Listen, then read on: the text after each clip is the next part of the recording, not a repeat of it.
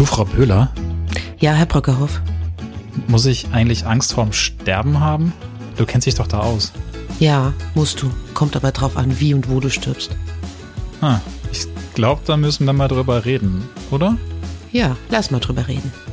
Böhler und Brockerhoff, ein Podcast zur Diversifikation von Langeweile. Mit Franziska Böhler. Und Daniel Brockerhoff. So, Franzi, wie geht's uns denn heute? Ach ja, also, ich war schon beim Arzt. Ich äh, habe eine halbe Suppe gegessen. Ich äh, habe meine, ich habe so eine Ram, ich habe so eine Rammstein-Tasse, nee, so ein, so ein, so ein, weißt schon, so ein Festival-Biergefäß. Becher. Becher. Von früher, als es dir noch gut ging und noch jung warst und noch auf so Dinger gehen konntest. Die und die Auern wegbrezeln. Genau, da habe ich mir jetzt Eistee reingefüllt. Also ich weiß, ich bin ganz, mir geht's ganz gut, würde ich sagen, ja. Standesgemäß. Aber warum, warum äh, beim Herzdings? Ist das jetzt schon der erste Anzeichen des Verfalls? Ja, so sieht's mal aus. Die Zellen geben nach. Ab, äh, ich glaube, ab 25 geht's abwärts. Rein zellulär. Ja. Tatsächlich habe ich, als, als wir uns äh, auf diese Folge vorbereitet haben, habe ich gelernt, geiler Satz, unser Sterben beginnt lange bevor wir geboren werden. Das ist ein Ergebnis unserer Recherche. Tatsächlich sterben wir die ganze Zeit. Das wusste ich nicht. Ich meine, ich bin quasi, fühle mich quicklebendig, naja, so halb zumindest. Hm, und dabei bist Äh, du schon Präfinal. Ja. Dafür bin ich schon Präfinal, ja. Das habe ich heute Morgen so ein bisschen gemerkt, als ich dann Yoga gemacht habe. Ähm, wo ich dann merkte, okay, da ist es nicht mehr und da ist es nicht mehr. Ich bin auch schon 5.30 Uhr aufgewacht heute, so präsenile Bettflucht quasi. Hm, Und habe es wieder alles zum Laufen bekommen. Aber schon eine krasse Erkenntnis. Wusstest du das? Ja, sie, äh, Zellen erneuern sich ja. Ne? So, sie sterben und sie erneuern sich. Nur irgendwann erneuern sie sich halt langsamer und irgendwann erneuern sie sich gar nicht mehr. So. Das ist, das ist ein Problem, das Frauen kennen. Glaub mir. Woher? Ja, ich habe auch schon viel Geld für Antizellulite-Creme ausgegeben, aber ich bin mittlerweile fein damit. Aber Das heißt, Das- alle, eigentlich sind das als Antizellulise-Cremes sind eigentlich Antizellsterben-Cremes, ja? ja. das könnte man so sagen, aber es bringt ja auch alles nichts. Ja, alles nur Geld. Das wird, wird aber nicht so verkauft, leider. Nein, aber das eigentlich, ist- eigentlich ehrlicher. Das ist alles Bullenscheiß. Das bringt überhaupt nichts. Wenn du, du musst dich leider bewegen. Das muss ich mir auch immer wieder einreden. Sport, Sport, Sport. Ja. Und ja, naja. Und trotzdem ist der Tod allgegenwärtig, obwohl wir es immer verdrängen. Und deswegen habe ich überlegt, wäre das echt, also es ist ein hartes Thema, ohne Frage. Und viele kriegen wahrscheinlich jetzt schon schlechte Laune, weil wir darüber reden. Aber gerade deswegen finde ich das spannend, warum wir eigentlich so schlechte Laune kriegen oder warum es auch so ein Thema ist, worüber wir eigentlich überhaupt nicht reden wollen.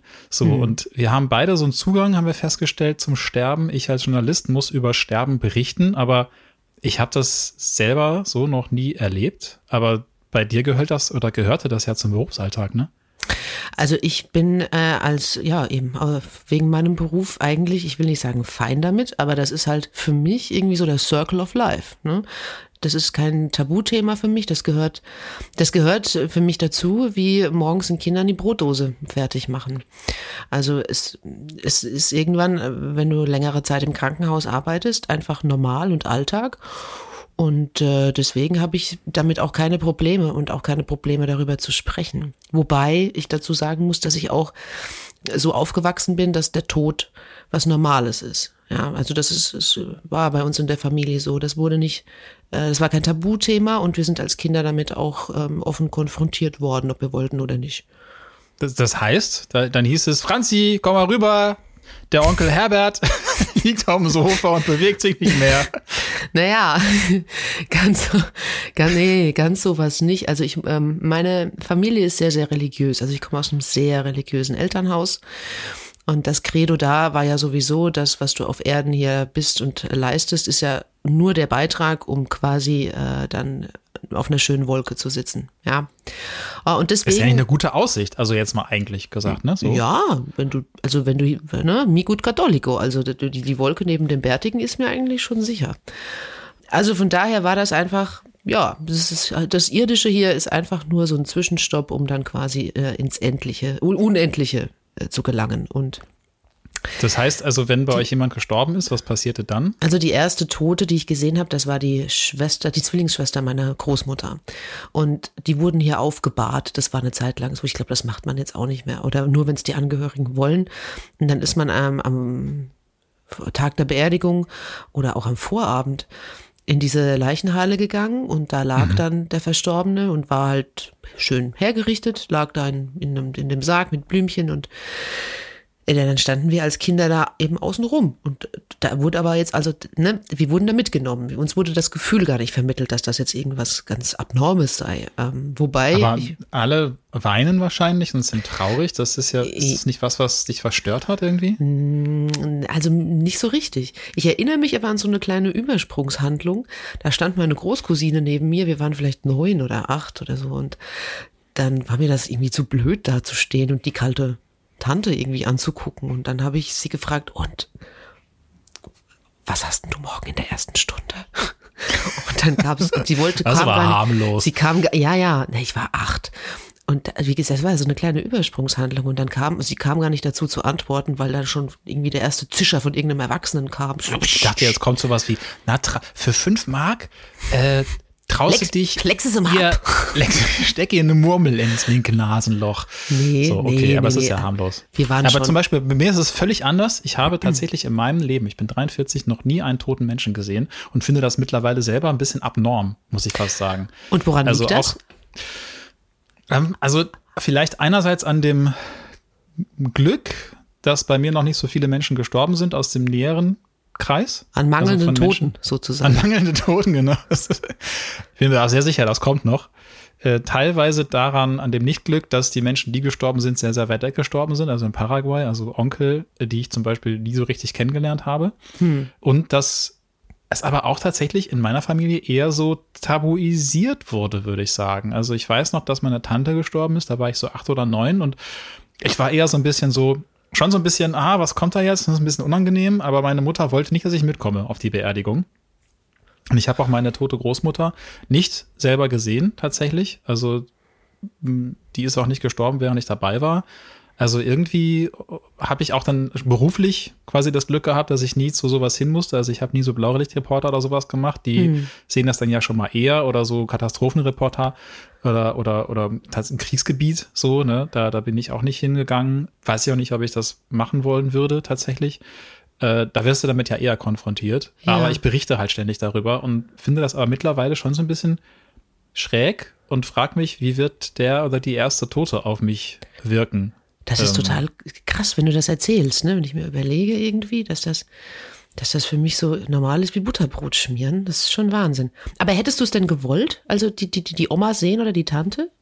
Also, nee, muss ich sagen, weil, weil das ist tatsächlich bei mir so, oh, da will ich nichts mit zu tun haben. Das ist unheimlich, das ist irgendwie vielleicht ein bisschen eklig oder so. Es ist einfach unbekannt. Und das vom Unbekannten haben wir ja erstmal Angst und Sorge. Und ich, da finde ich es eigentlich dann wieder fast, fast gut, wie das bei dir war. Also klar, man kann, muss jetzt nicht unbedingt sagen, geil, hyperreligiös aufwachsen, das muss, muss sich jeder geben, aber dieser Seiteneffekt davon, dass das irgendwie so mit in diesen Kreislauf ist, finde ich eigentlich dann schon eigentlich ein bisschen gesünder als so dieses sehr abgespaltete, was, was ja auch, glaube ich, in unserer Gesellschaft sehr, sehr normal ist. Also das muss doch aber dann dir auch aufgefallen sein im Krankenhaus, ne, auf der Intensivstation, dass das für dich so völlig normal ist und alle anderen Menschen, die damit konfrontiert werden, so Berührungsängste haben oder so? Ja, ich glaube, du bist, du beginnst die Ausbildung nicht, wenn du schon weißt, dass du Angst vor Toten hast. Ne? Das ist ja irgendwie so, auch wenn du weißt, du kannst kein Blut sehen, dann machst du das ja erst gar nicht. Schlechte Grundvoraussetzungen. Ja, also ich Ich glaube, lese da- ganz da- ungern Nachrichten, aber ich werde Journalist. Ja.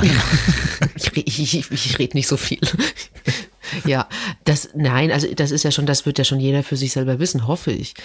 Aber, also, ich, Nee, aber ich meine, so die Leute, die dann damit konfrontiert werden, also die Angehörigen und alles drumherum, dass, dass die halt nicht so, so damit so easy umgehen, oder?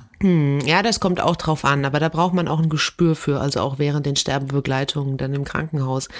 Meine erste Tote im Krankenhaus, und das sind ja nun, muss man aber dazu sagen, auch nochmal andere Bedingungen als ähm, Tante Margot, die da in diesem Sarg lag 1994. Das war auf der Allgemeinstation im Unterkurs und das war die onkologische Station.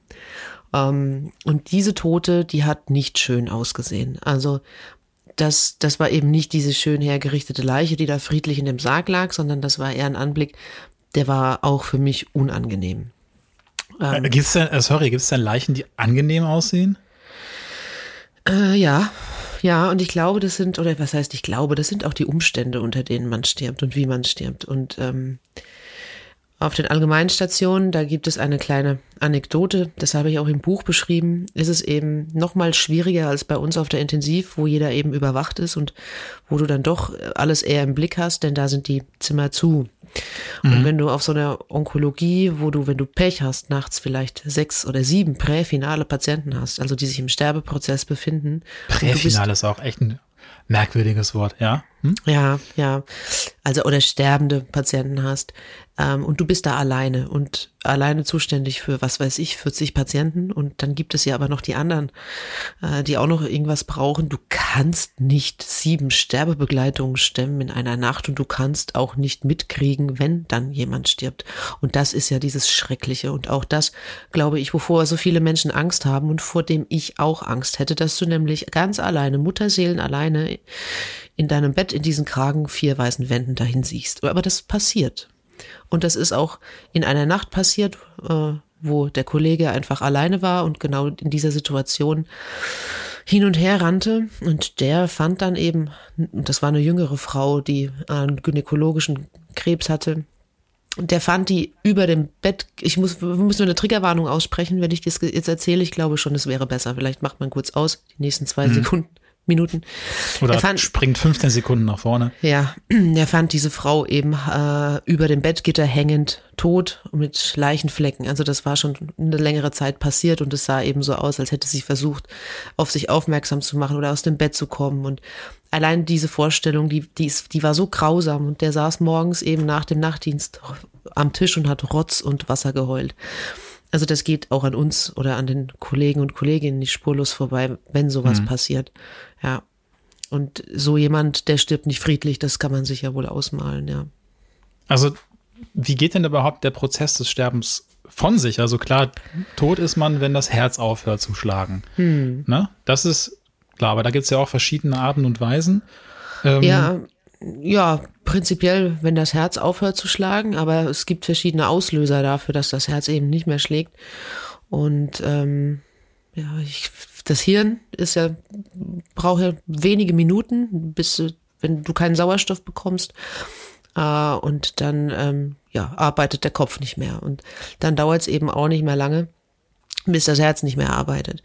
Ähm, wenn du auf, ich sag jetzt mal, in Anführungsstrichen natürliche Art und Weise stirbst, ist das oder so war das früher. Du liegst im Bett, du hast irgendeine Grunderkrankung mhm. und irgendwann isst und trinkst du nicht mehr und dann arbeitet die Niere eben nicht mehr und dann ist das wie so eine kleine Blutvergiftung eben der Niere geschuldet, weil die ganzen Giftstoffe nicht mehr rausgefiltert werden und dann ist das eigentlich gar nicht so unangenehm, ja.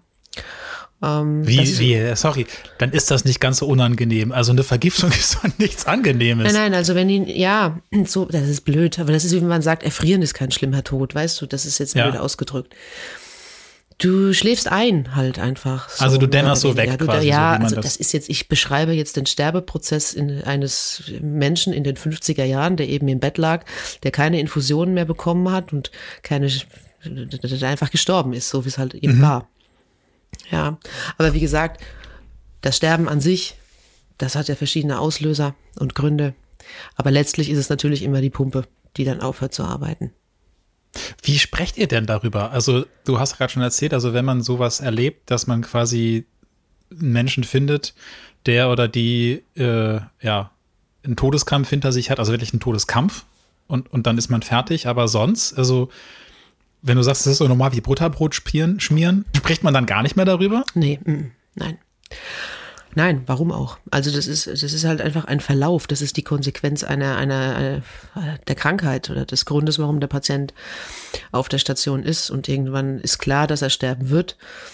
Und dann ist das einfach so. Dann ist das wie wenn. Aber glaubst du, wenn man euch zuhören würde, dass man davon vielleicht ein bisschen befremdet wäre, weil ich kann dir sagen, in, in journalistischen Redaktionen, gerade in tagesaktuellen Redaktionen, sprich in Nachrichtenredaktionen, da fallen dann manchmal schon so Sprüche, wo man denkt, so, oh, das sollte jetzt besser niemand hören, ne? Wie man, also mhm. nicht, weil man despektierlich darüber redet, aber weil es halt so, so lapidar ist, so ein bisschen so, ne? Äh, dann kommt so, ah, hier, Verkehrsunfall auf der A2, ja, wie viele Tote? Ja, zwei. Ja, nee, machen wir nicht, weil es sind so wenig Tote, ne? mhm. ne? Weil damit hast du eine Relevanzschwelle nicht überschritten. Also das ist jetzt wirklich nur ein Beispiel, bitte nicht wörtlich nehmen, weil zwei Tote ist schon schlimm genug. Das würden man auch melden in einem regionalen Nachrichtenmagazin auf jeden Fall. Aber es wäre zum Beispiel nichts für die 19 Uhr heute oder für die Tagesschau. Ja, ist aber das, das bei ist, euch auch, dass man das, dann so denkt, so, boah, hoffentlich hört das jetzt keiner? Das ist im Endeffekt ja nichts anderes. Also äh, wenn wir wenn jemand gestorben ist und auf der Intensivstation haben die, sind dann gibt's dann viele Zu- und Ableitungen, Blasenkatheter, zentraler Venenkatheter. Also da stecken schon viele Schläuche in den in den Leuten drin. Die müssen wir rausmachen und müssen die Patienten dann eben fertig machen und eben runterfahren in die Pathologie, äh, in diese Kühlkammer dann reinbringen, mhm. bis der Bestatter dann kommt. Natürlich kommen die Angehörigen vorher. Aber auch bevor Angehörige kommen, machen wir das alles einfach so schön wie möglich. Aber das heißt, ihr müsst auch fris nee, frisieren und sowas macht ihr das nicht. Ne? Kann das man machen. Das, nein, das, das macht der Bestatter. Aber wenn es jetzt, also ich, ich, ich sage jetzt ganz bewusst, wir machen das einfach so schön wie möglich, dass die Angehörigen sich einfach auf in einem schönen Rahmen verabschieden können. Und mhm. naja, also allein dieser, dieser Vorgang, wenn da zwei stehen und ziehen eben diese Zu- und Abgänge aus einem toten Menschen raus, ist oh, das für jemanden, so ja, das ist Vorstellung. schon, das ist natürlich befremdlich für jemanden, der da nicht im Thema ist. Aber das ist tatsächlich für mich so, als würde ich morgens die Brotbox fertig machen, weil das mein Job ist und weil es dazugehört. Und mhm. weil es, es fühlt sich für mich nicht befremdlich an. Das ist halt einfach so. Und das erste Mal war auch nicht komisch? Nee, nein, nein. Also für mich nicht. Ich kann mir schon vorstellen, es gibt sicherlich Kollegen und Kolleginnen, die sind auch in dem, in der Beziehung sehr sensibel, aber da, da, also ich habe da kein Thema mit. Und natürlich machen wir das nicht schweigend. Mhm. Das ist schon sicherlich, äh, warst du äh, den Respekt vor dem Toten. Wir machen das Fenster auf. Zum Beispiel. Das ist auch so ein Ritual. Das macht man im Krankenhaus.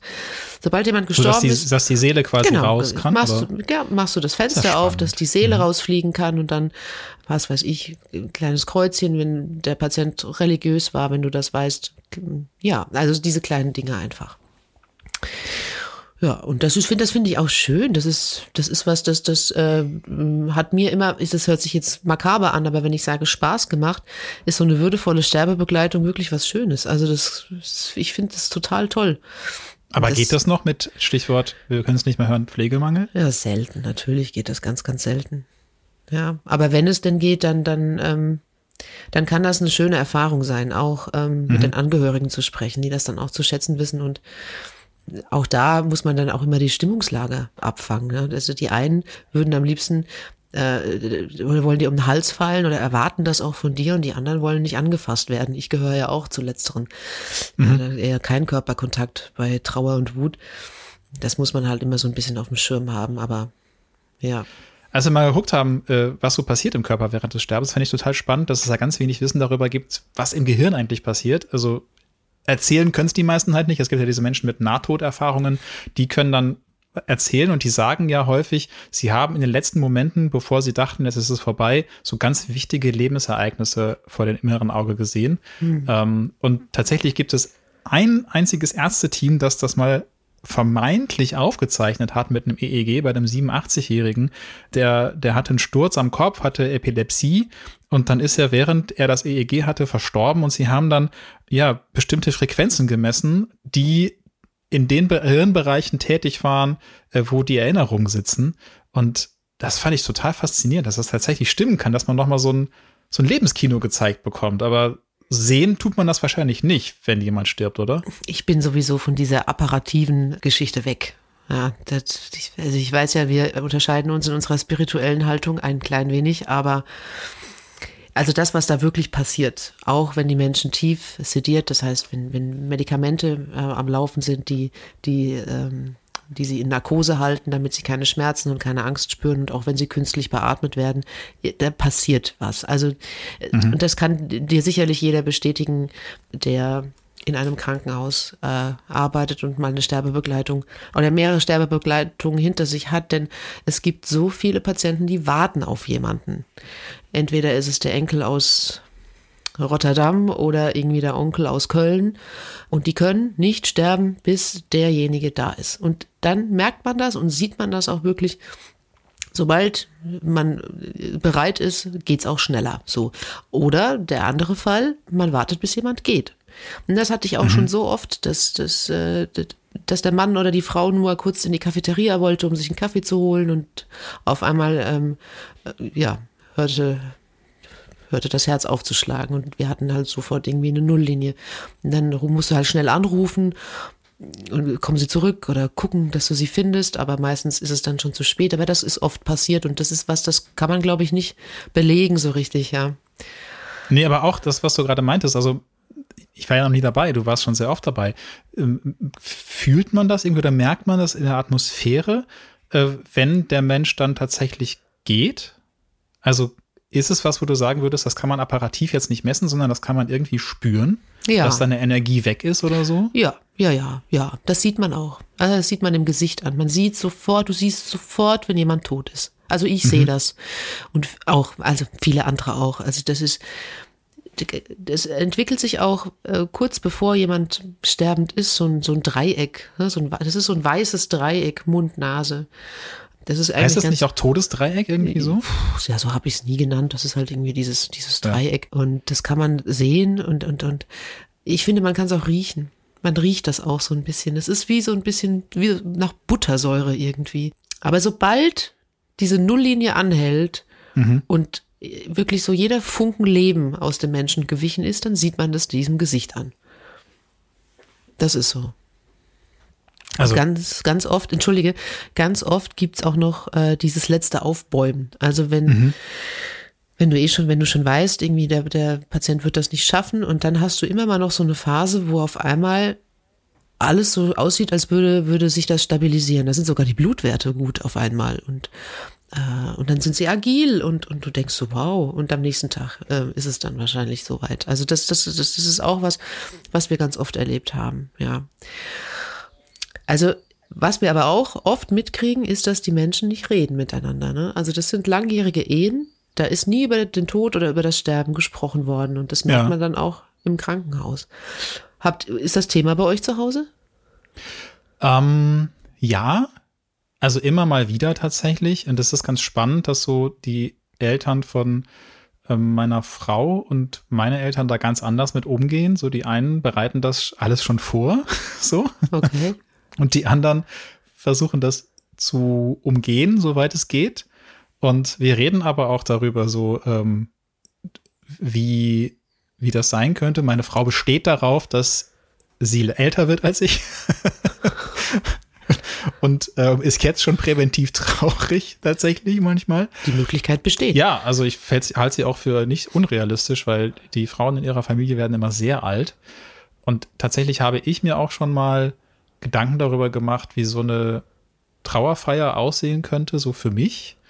Aber da wollte ich am Ende mit dir drüber reden, so als, als Aussicht. So. Am Ende. Aber ich habe ja, am Ende des, am Ende des Podcasts. Ich habe, wir gleich einen Teaser machen. Ich habe schon mal, ich habe tatsächlich eine Idee schon gehabt, wie, wie, wie meine Trauerfeier aussehen könnte. Aber ich finde das total faszinierend. Ich bin ja durch einige Länder schon gereist, auch so gerade Lateinamerika, und da wird mit dem Tod teilweise ganz anders umgegangen hm. als bei uns hier in Westeuropa, wo das auch, oder auch in, in afrikanischen Ländern, wo das viel mehr so ein, so ein Fest ist, wo das viel öffentlicher begangen wird. Hier sind wir immer so wenn das Sterben kommt, so ganz bedrückt und irgendwie habe ich auch das Gefühl, die Menschen wissen gar nicht, was sie zu jemandem sagen sollen, der im Sterben liegt oder wo jemand dabei ist zu sterben oder ähm, schon gestorben ist, während das in anderen Kulturen viel ähm, offensiver gehandhabt wird. Und das ist tatsächlich was, was mir eher liegen würde. Ich komme mit diesem etwas unterdrückten westeuropäischen nicht immer so gut zurecht, so weil ich habe das Gefühl, das macht die Menschen eher so versteift innerlich. So, und es wäre besser, einfach alles rauszulassen.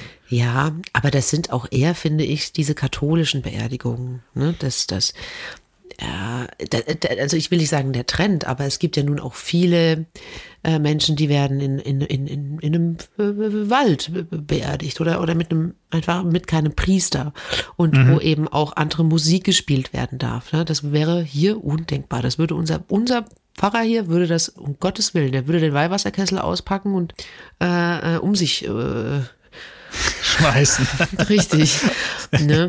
Aber es gibt Wirst diese mit dem, mit dem Weihrauch aus der Kirche getrieben. ja, also diese Beerdigungen, die eben so ein bisschen freier und individueller gestaltet sind, eben genau so, wie sich der Verstorbene gewünscht hätte. Aber Auf das so einer war ich erst im, im, im Spätherbst zum Beispiel. Was ich ganz spannend finde, ist, dass wir ja ganz anders über das Sterben reden. Du hast es jetzt schon gesagt, so bei euch ist es ja noch traditionell gewesen. Bei mir ist es eher so schon progressiv, aber teilweise auch so ein bisschen entfremdet. Und wenn man mal anguckt, wann Menschen sterben und wie Menschen sterben, hast du ja anfangs schon gesagt, das ist ja teilweise sehr unterschiedlich. Und bei uns sterben ja tatsächlich die meisten an Herz-Kreislauf-Erkrankungen, an Krebserkrankungen, also so an degenerativen Sachen. Die wenigsten Menschen sterben so relativ früh, sondern die werden relativ alt, aber dadurch ist, wird das Sterben auch so verlängert, glaube ich. Ne? Also das ist ja manchmal das Gefühl, so man geht nicht ins Krankenhaus, um gesund zu werden, sondern um so lange wie möglich am Leben erhalten zu bleiben. Stimmt das? Ja, das ist ja auch was Gutes im Endeffekt. Also, ich habe einen Uropa, der ist mit 47 gestorben. Da hat man mir immer erzählt, dem wäre der Magen durchgebrochen. Und das war 1952 oder sowas. Und der hatte wahrscheinlich ein Magengeschwür oder Magenkrebs. Nur hast du das damals halt nicht festgestellt. Und wenn du heute ein Magengeschwür hast, dann gehst du ins Krankenhaus und dann wirst du operiert und dann gehst du wieder nach Hause. Das ist ja das eine. Das andere ist, wenn du 85 Jahre alt bist und du fällst hin und du brichst dir deinen Oberschenkelknochen. Dann wärst du 1950 im Bett liegen geblieben und wärst eben, dann wäre das passiert, was die Natur vorgesehen hätte. Und aber auch in diesen Fällen muss man abwägen. Nicht jede 85-Jährige ist, äh, ist dem Tode geweiht, wenn sie sich den Oberschenkelknochen bricht. Aber es gibt eben auch diese Patienten, die sind zu diesem Zeitpunkt schon schwer vorerkrankt. Und dann muss man einfach vorher wissen, dass man das Krankenhaus mit so einer lapidaren Erkr- OP, sage ich es in Anführungsstrichen, einfach in diesem Alter und mit einer gewissen Vorerkrankungslast nicht gehend und lebend verlässt. Aber ist das den meisten bewusst? Ich meine, jeder kennt diese Aufklärungsgespräche. Ja, ja, wir legen sie jetzt schlafen und es kann sein, dass sie während der OP versterben, bla, bla, bla. Alle so sagen, alles klar, wo mache ich den Heinz Dieter unten drunter? Fertig. Während der OP verstirbt übrigens niemand. Versterben, ster Im OP stirbt niemand. Oh, so Wie? Das habe ich aber im Fernsehen gelernt. Ja, ja, nee, nee, das, das passiert dann später.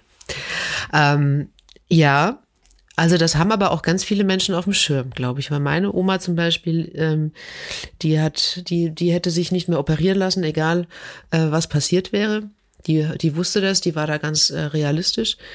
Dann gibt es aber auch viele Menschen, die hängen am, also wir hängen alle am Leben, ist ja Quatsch.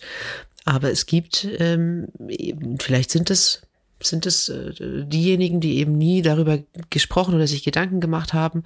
Da muss um allen, um jeden Preis alles getan werden. Und ganz oft sind es auch die Angehörigen, die das im Nachhinein einfordern.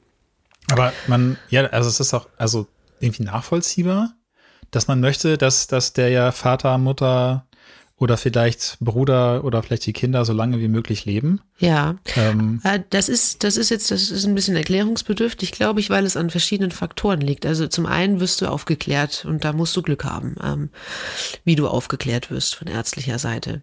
Ähm, und wie gesagt, nicht jede 85-Jährige ist jetzt zum, zum, zum Tode verdammt, wenn, wenn sie jetzt einen Gleitnagel kriegt.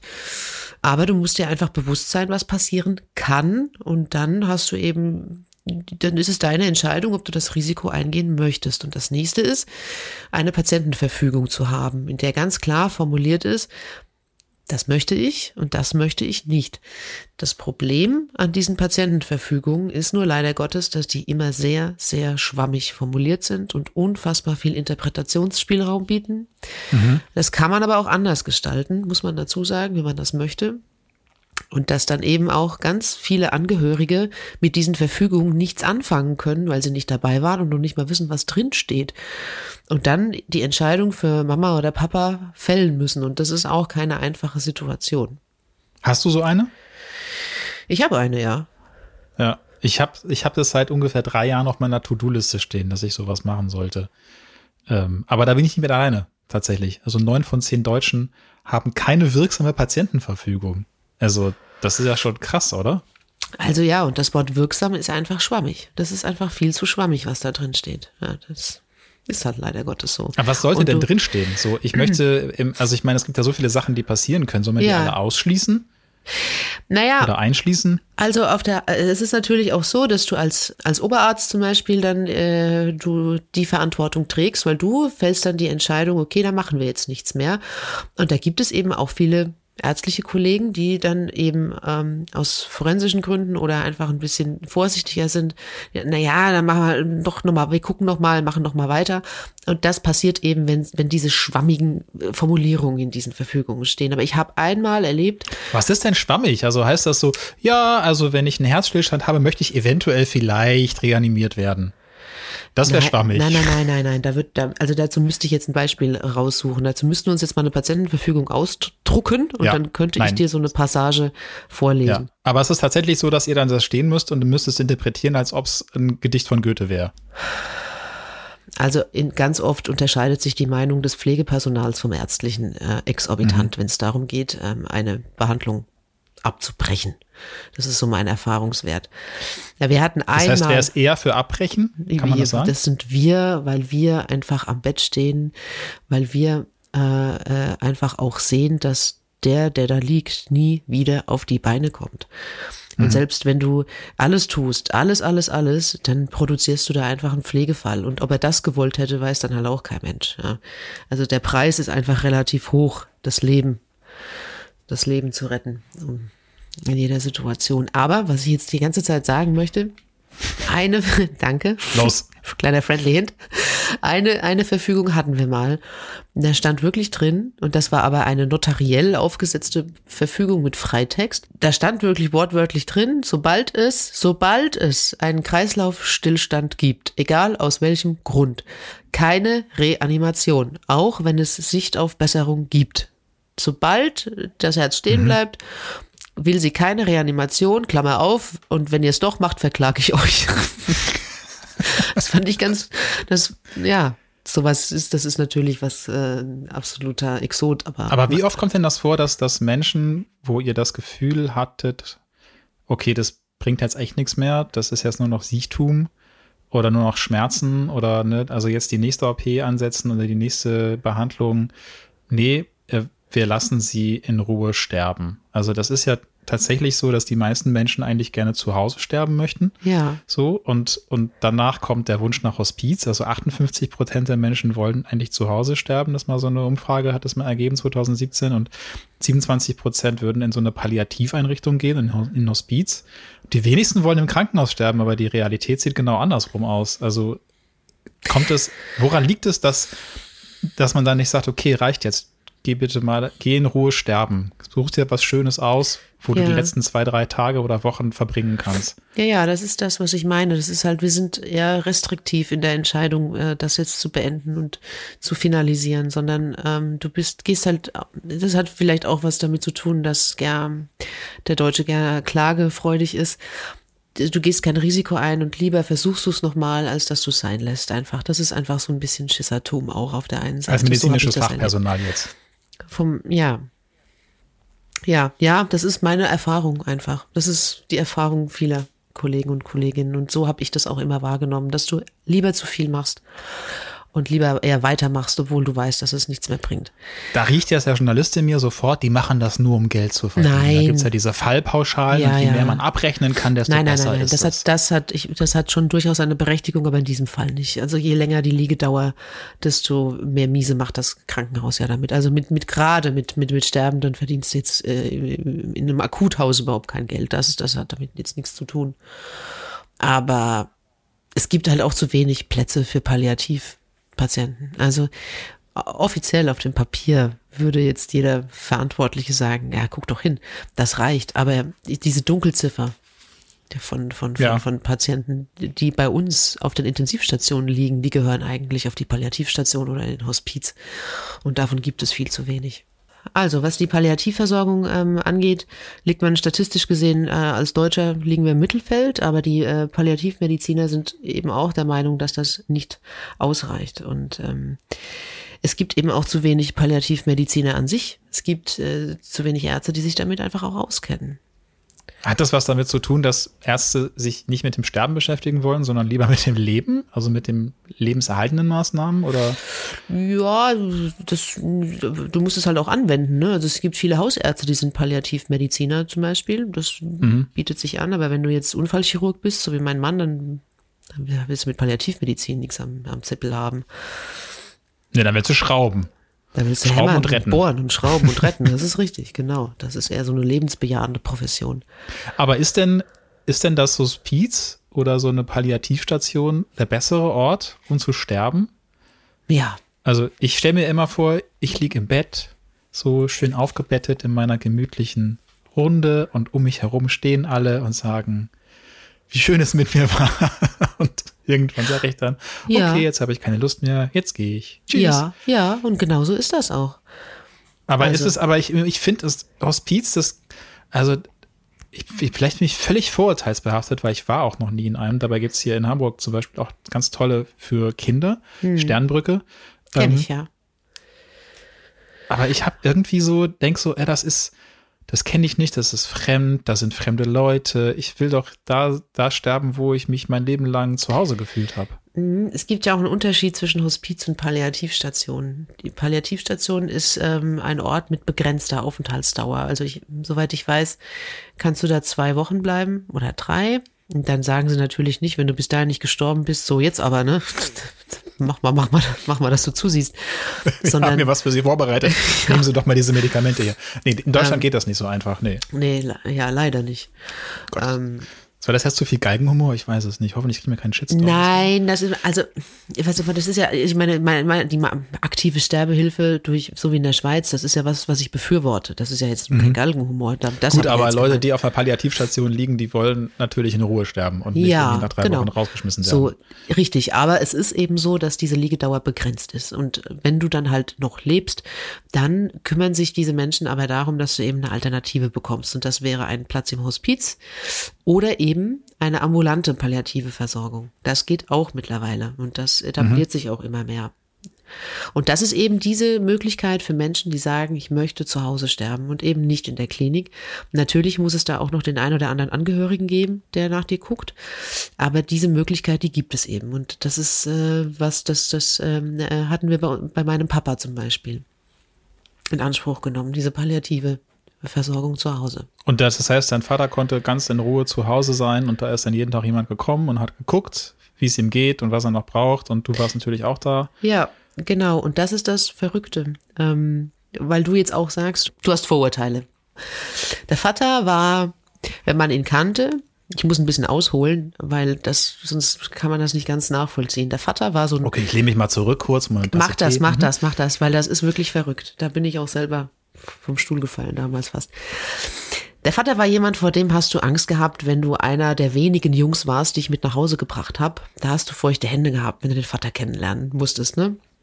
Der hatte schon, das war schon so ein kerniger, so ein kerniges Arbeitstier, der auch immer so ein bisschen barsch war in seiner Ausdrucksweise. Und der hatte zum Beispiel jetzt auch überhaupt keinen Sinn für die schönen Künste. Ja, der wäre nie ins Museum gegangen oder der wäre auch in kein Musical gegangen. Der hat gearbeitet. Ich auch nicht. ja, der hat wirklich von früh bis spät gearbeitet. Der war immer fleißig, er hat immer geguckt, wo er helfen kann. Äh, Emotionen war jetzt auch nicht so sein Ding. Mm, als ich mein Examen gemacht habe, hat er mich mal umarmt. Das war das höchste der Gefühle, aber das war nicht schlimm. So kannte ich meinen Vater, der war so und das, das war halt gut und wir sind super miteinander ausgekommen. Also das dazu. Und dieser Mann, als er dann krank wurde, hat in den letzten Wochen seines Lebens auch zwei Wochen auf der Palliativstation gelegen. Und dann kam da, es gab das Angebot von Kunsttherapie zum Beispiel auch, also Gesangstherapie und Kunsttherapie. Und dann habe ich mir visualisiert, wie diese Kunsttherapeutin zu dem Vater ins Zimmer kommt mit so einem Block und mit Wasserfarben. Und ich war mir so sicher, dass er mit seinen letzten Kräften mobilisiert und sie rausschmeißt und sagt, geh weg mit dem, so, mit dem Blödsinn. Geh fort. Geh, geh fort, ja. ja. So, und weißt du, was er gemacht hat? Er, ich komme da nach, nachmittags nach dem Frühdienst hin und auf einmal liegt da ein Bild im Zimmer und dann äh, gucke ich, sag ich, was, was hast du das gemacht? Und dann, da war, er hatte schon immer so Phasen, da war er dann gar nicht mehr so bei sich und dann, mm, mm, hat er gemacht. Und dann hat er doch wirklich das ist unfassbar. Äh, Wellen, das Meer gemalt, Vögel und eine untergehende Sonne mit Wasserfarben.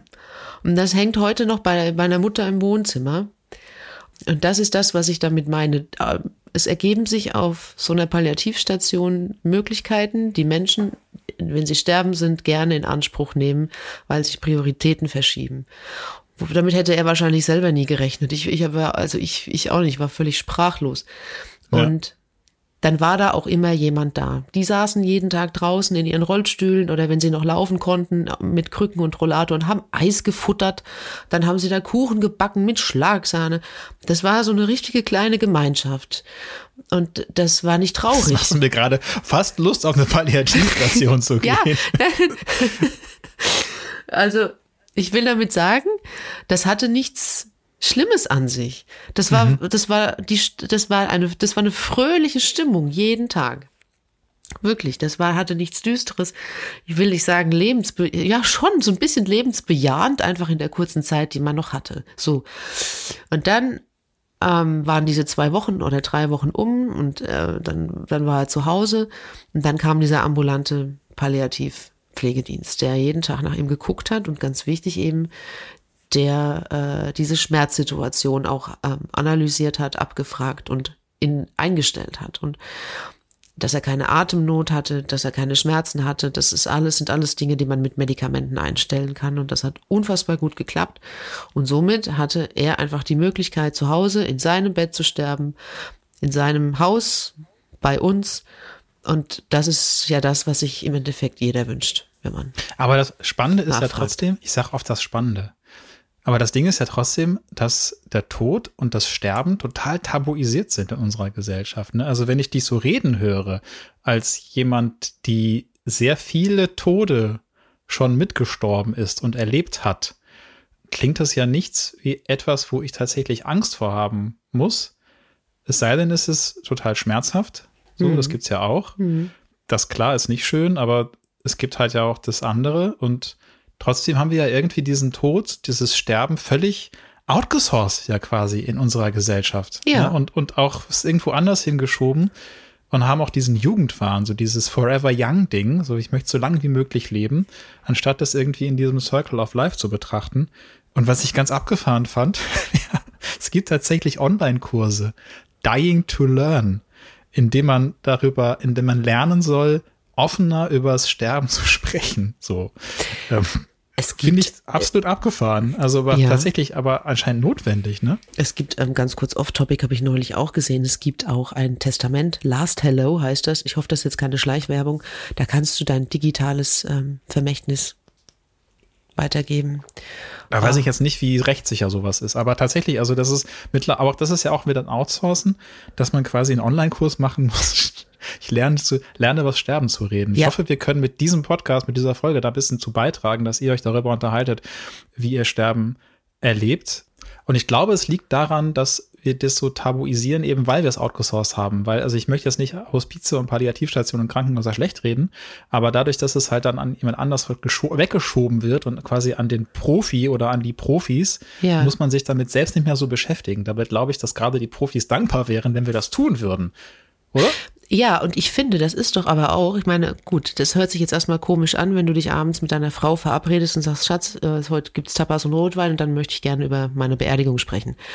Aber ich finde, das ist doch eigentlich auch ah, ein großer Schritt, den man tut irgendwie, weil wenn ich, also ich weiß, wie mein Mann sterben will, wie er beerdigt werden will. Ich weiß das. Und er weiß auch, wie ich das gerne hätte. Und ich würde um Gottes Willen nicht in die Situation kommen wollen, wenn ich dann dastehe und ich weiß gar nicht, will er jetzt verbrannt werden? Will er in den Friedwald? Will er einen Sarg? Scheiße, soll ich Bonnie M spielen oder Rammstein? Und dann kommt der ich nachts. Ich sagen, ich weiß, wie, ich glaube, ich weiß, ich weiß, wie du sterben möchtest. Du möchtest bei einem Rammstein-Konzert in einen Bierbecher gegossen und dann von, von Till auf diesem komischen äh, Floß, auf dem er dann immer über die Leute geht, ähm, verstreut werden. Oder? Nein, nein, aber fast. Ich möchte, ich möchte, ich möchte äh, äh in Tel Aviv verstreut werden. Old Jaffa am Hafen. Old Jaffa am Hafen, da möchte ich verstreut werden. Das ist, steht in Ach, meinem abgefahren. Testament. Ja. Warum? Auch weil ich eine ganz spezielle Bindung zu dem Land habe. Äh, eine spirituelle. Bindung. Ja. Ja. Ich Naja. war da noch nie. Ich würde da total gerne mal hin, weil ich glaube, das ist ein ganz tolles, besonderes, politisch sehr kompliziertes Land. ähm, aber äh, spannend. Aber das heißt, du hast, du hast schon mal die Trips für deine Familie quasi Ja. gebucht im Ja, Hinterkopf. Sie können, also ich kann auch rein sprachlich, habe ich mal Hebräisch, äh, ich habe mal so ein paar tapsige Versuche unternommen. Also Mhm. Essen, Trinken, Klo klappt, aber das war's dann auch. Also den Rest müsste ich dann Das reicht ja auch für, für die ja. Palliativstation. oh Gott.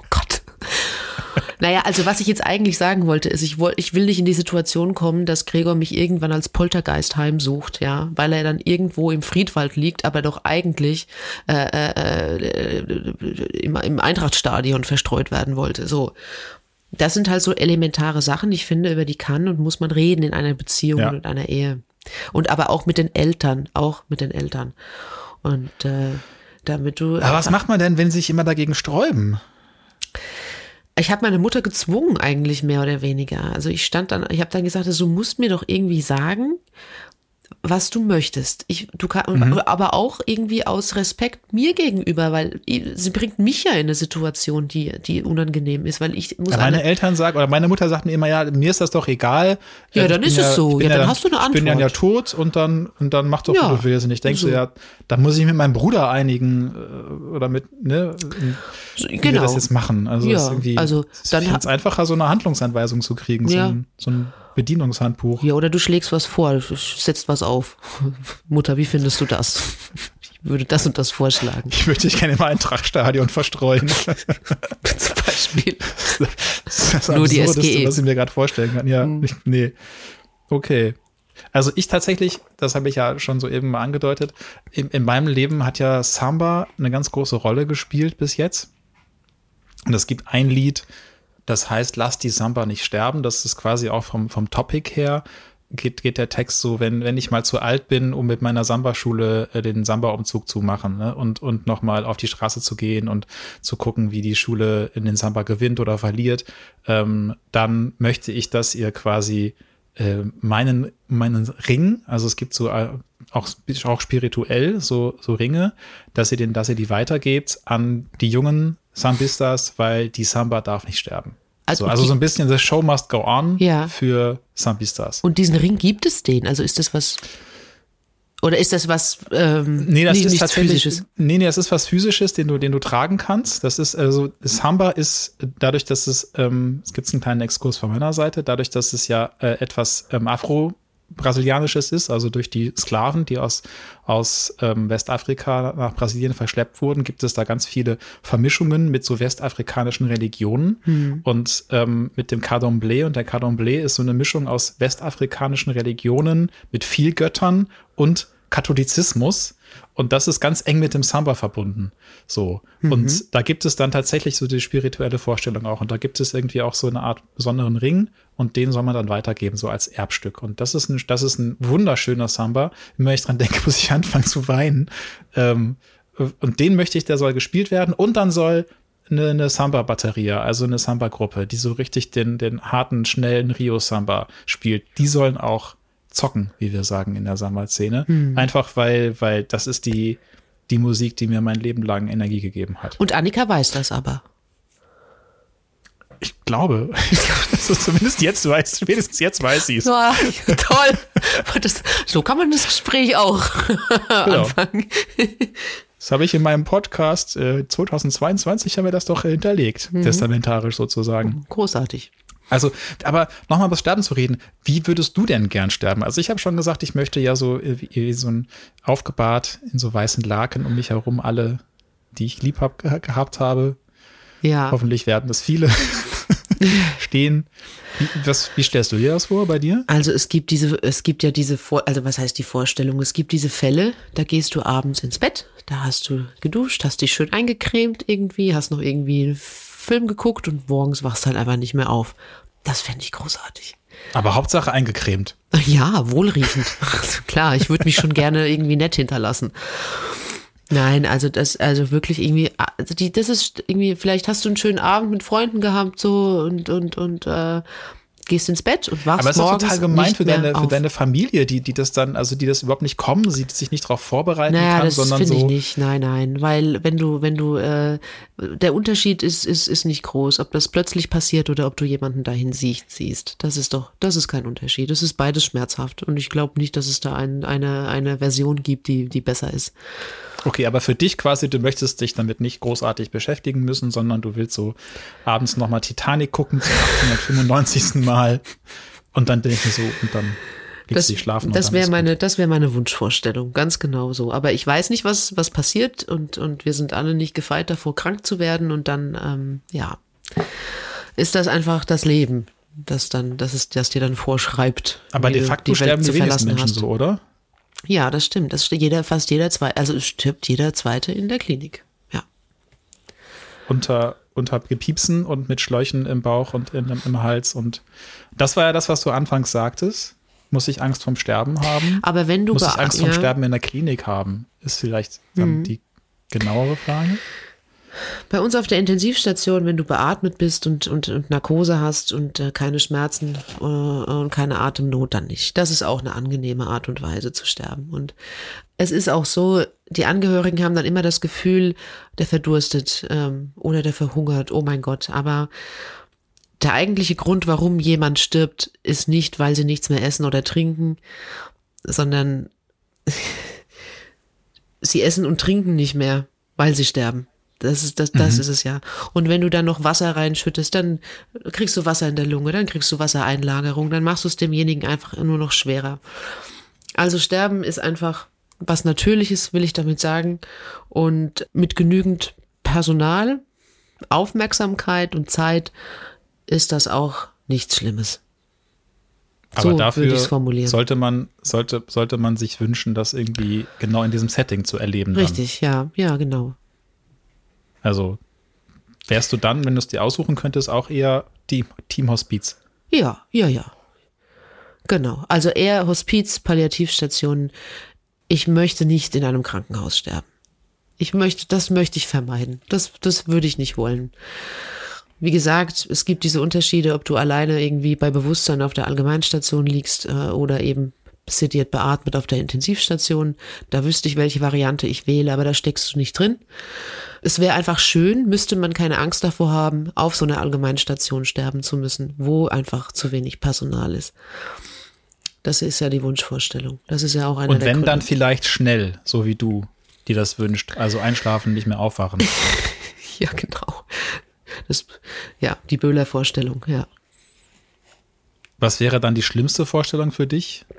Die schlimmste Vorstellung wäre, dass ich Mutterseelen alleine in so einem Zimmer liege, dass niemand nach mir guckt, dass ich Schmerzen habe, dass ich keine Luft krieg und dass ich dabei auch noch alleine bin. Das muss ganz, ganz schlimm sein. Und das bei vollem Bewusstsein. Ja. Ja, das stelle ich mir jetzt gerade auch nicht so schön vor. Also tatsächlich, meine, meine schlimmste Vorstellung ist, glaube ich, auch so, Schmerzpatient zu sein, auch nicht, auch nicht mehr zu wollen, ne, zu merken, es geht nicht mehr, das macht alles keinen Spaß mehr, alles tut weh, ich krieg nichts mehr alleine gebacken, aber ich, ich kann nicht sterben. Entweder weil es in Deutschland nicht diese Möglichkeiten gibt, mir dabei zu helfen, oder weil er immer noch versucht, mich mit weiter am Leben zu halten. Vielleicht kann ich mich auch nicht mehr ausdrücken, Ja. aber merke es noch, Ja. ne, dass ich eigentlich nicht mehr will, aber um mich herum versuchen alle die ganze Zeit, mich da zu behalten. ja, das sind zum Beispiel Patienten mit Mhm. einem Schlaganfall, ne, die einfach nicht, die zum Beispiel nicht mehr sprechen können. Dann, ja. Und das ist, glaube ich, das so, wo ich mich auch frage, ob wir das als Gesellschaft anders machen können. Also kann Mhm. man das irgendwie verhindern, außer mit einer Patientenverfügung?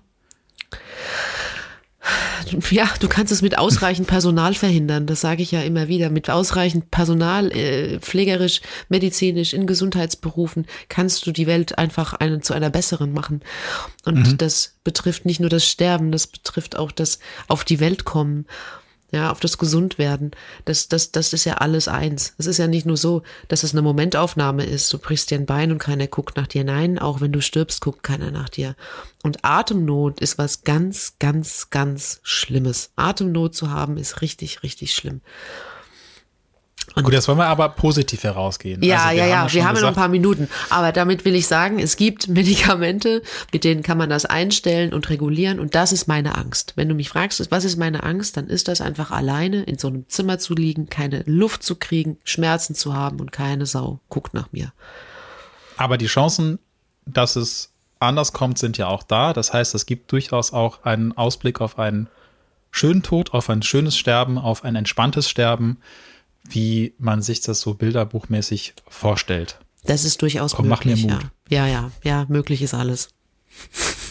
Was glaubst du denn, was danach passiert?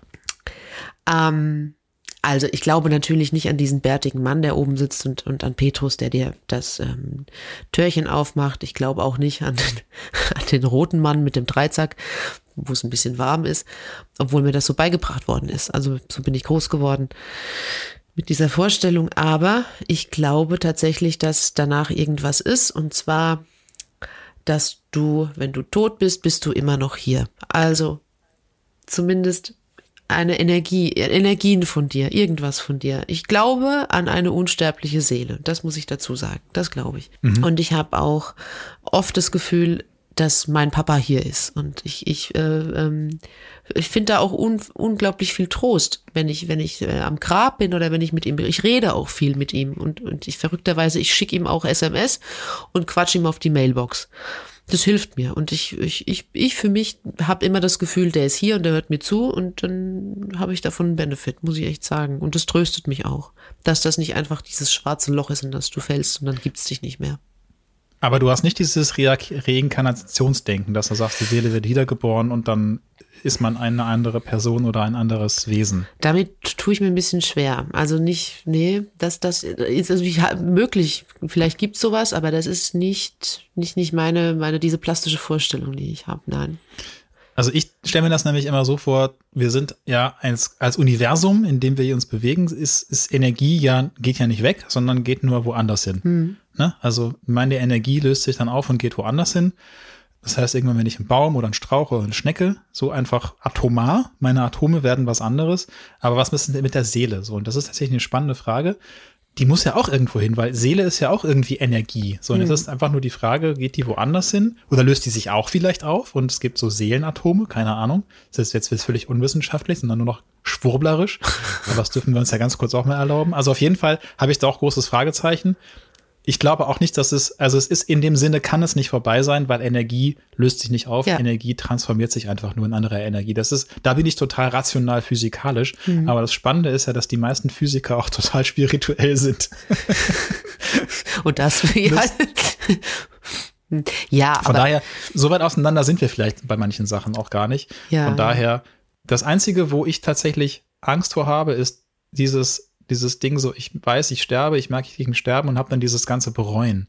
So dieses, ach, hätte ich mal und das hätte ich noch nicht mhm. und das mhm. habe ich nicht gemacht und so. Und ich hoffe, dass ich bis dahin mich so weit entwickeln kann, dass ich dieses Bereuen nicht habe. Ja, oder dass du einfach weiß, alles okay, mitgenommen hast bis dahin. Nee, das werde ich geht. nicht. Um Gottes, das, das geht nicht. Das ist unmöglich. So. Halt, dann halt ein Bruchteil mein, davon. Ich glaube, mein Ziel ist, meinen Frieden damit zu finden, dass ich ganz viele Sachen nicht machen konnte, weil das Leben halt einfach auch nur eine gewisse Anzahl von Umdrehungen um diese Sonne beinhaltet. Ja. Und dann muss man es vielleicht in der nächsten Version nochmal probieren. Ja, sicher, sicher, das stimmt schon. Aber weißt du was, wenn wir jetzt über Energien sprechen, die dann irgendwie irgendwo wieder wiedergeboren werden, wir zwei, ne?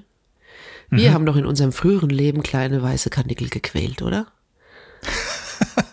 oder Meerschweinchen gehäutet oder sowas. Ich weiß es nicht. Drauf? Naja, wenn ich mir so angucke was hier so alles passiert. Dann Vielleicht ist das waren es auch kleine Hundewelpen, ich weiß es nicht. Ja, so. genau.